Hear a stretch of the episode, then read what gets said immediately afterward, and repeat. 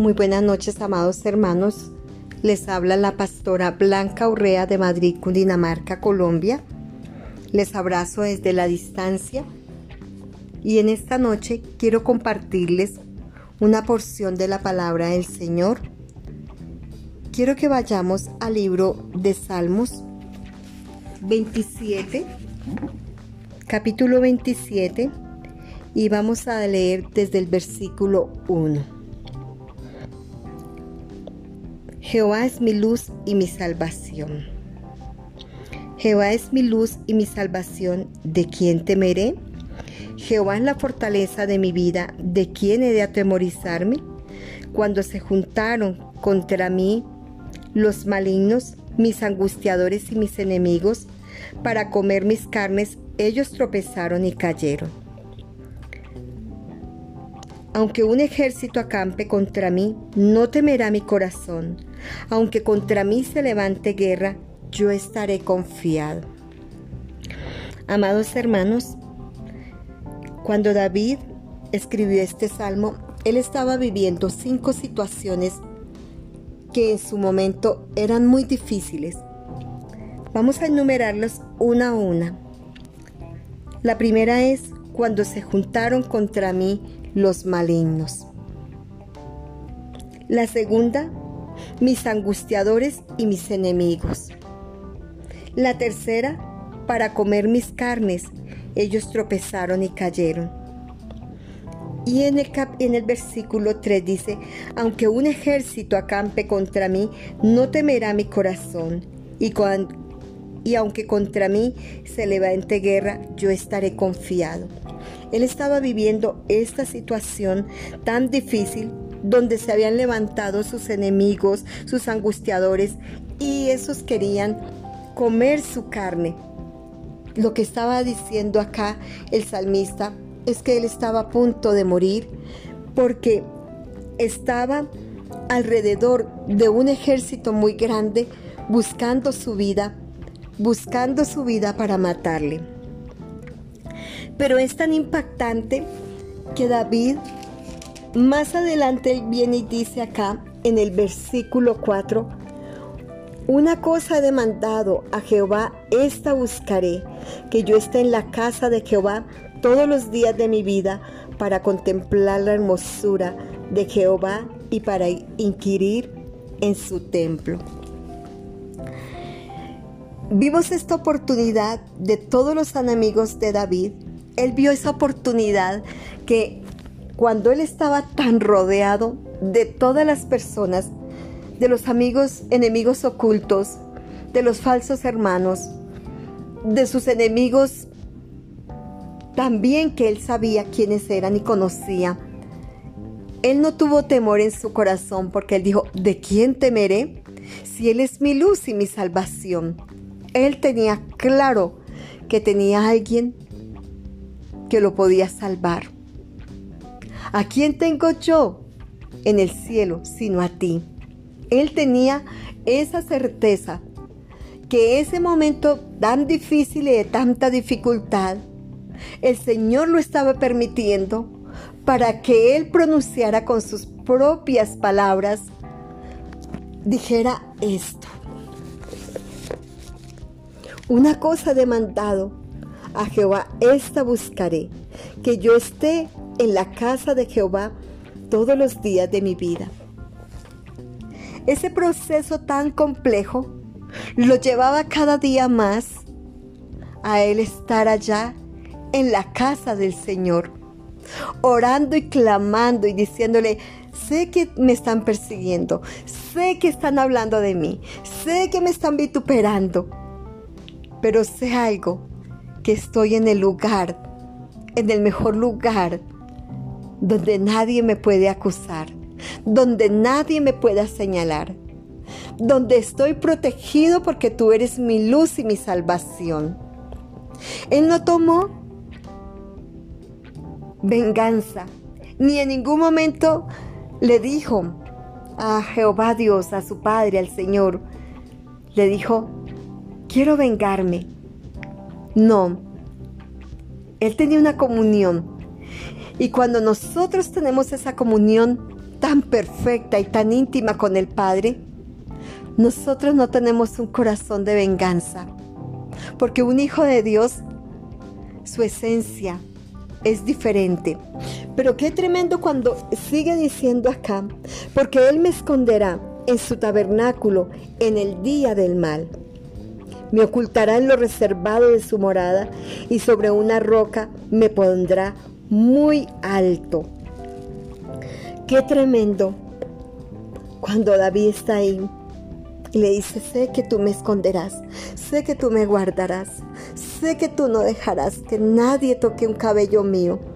Sé que tú tienes el control de todo.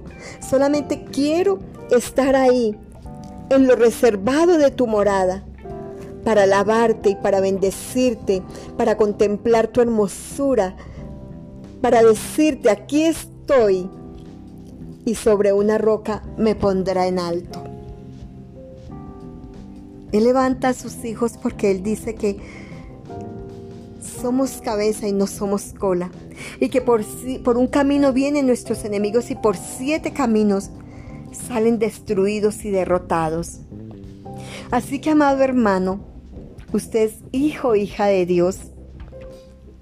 En su corazón no tiene que haber deseos de venganza. Usted no planea con nadie hacerle daño a nadie. Porque usted en esos momentos en que todo parece tan oscuro, en que pareciera para cada uno de nosotros que no va a amanecer, y cuando estamos ahí guardados, a ese abrigo, en esa sombra, estamos seguros y podemos alabar y bendecir. Y es ahí donde Él nos da esas nuevas fuerzas para seguir.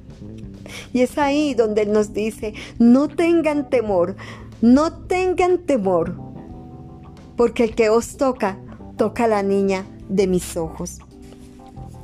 Quiero que miremos algo que me ha impactado y que me sigue impactando. Cómo Dios protegió a Jesús hasta la hora apropiada. Y el Padre mismo entregó a su Hijo para pagar un precio por sus enemigos. Y si vemos, la escritura registra, no hay en él parecer, no hay en él hermosura, no hay belleza que agrade, despreciado y deshecho de los hombres, varón de dolores, conocedor de todos los quebrantos, no abrió su boca y como cordero fue llevado al matadero. Qué gran ejemplo de nuestro Redentor, qué gran ejemplo que Él no tomó venganza, él cayó, él cayó, él sabía que había un propósito grande, él sabía que había un propósito, que muchos lo despreciarían, pero que muchos iríamos a su presencia y muchos estaríamos con él. A él no le importó ver a sus enemigos, él pudo haberle dicho al Padre, pelea por mí, Quizás usted en algún momento le ha dicho al Señor, pelea por mí. Pero no, no, nosotros somos hijos de Dios. Él mismo está de frente de nosotros peleando. Él mismo.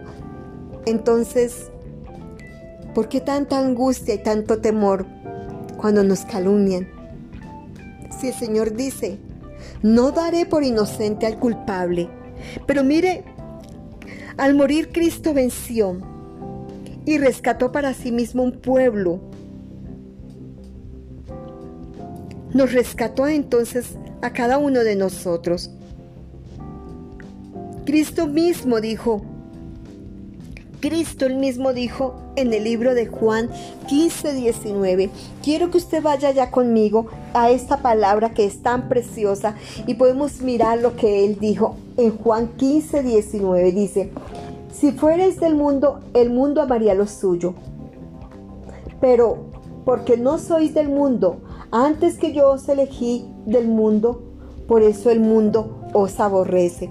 Entonces nosotros no debemos de tener temor, porque los hijos de Dios no aborrecemos a los hijos de Dios, pero el mundo sí nos aborrece, que es algo tan diferente, pero que nosotros debemos de saber que nuestra confianza está en nuestro Cristo. El Evangelio es anunciado de que ya Cristo venció la guerra espiritual. Pero esta no termina hasta cuando Satanás se ha arrojado al lago de fuego. Así que debemos de tener claro lo que dice el libro de Apocalipsis 20:10 y necesito que vayamos allá para poder entender lo que el Señor en esta noche nos quiere hablar. Y el diablo que los engañaba fue lanzado en el lago de fuego y azufre, donde estaba la bestia y el falso profeta, y serán atormentados día y de noche por los siglos de los siglos.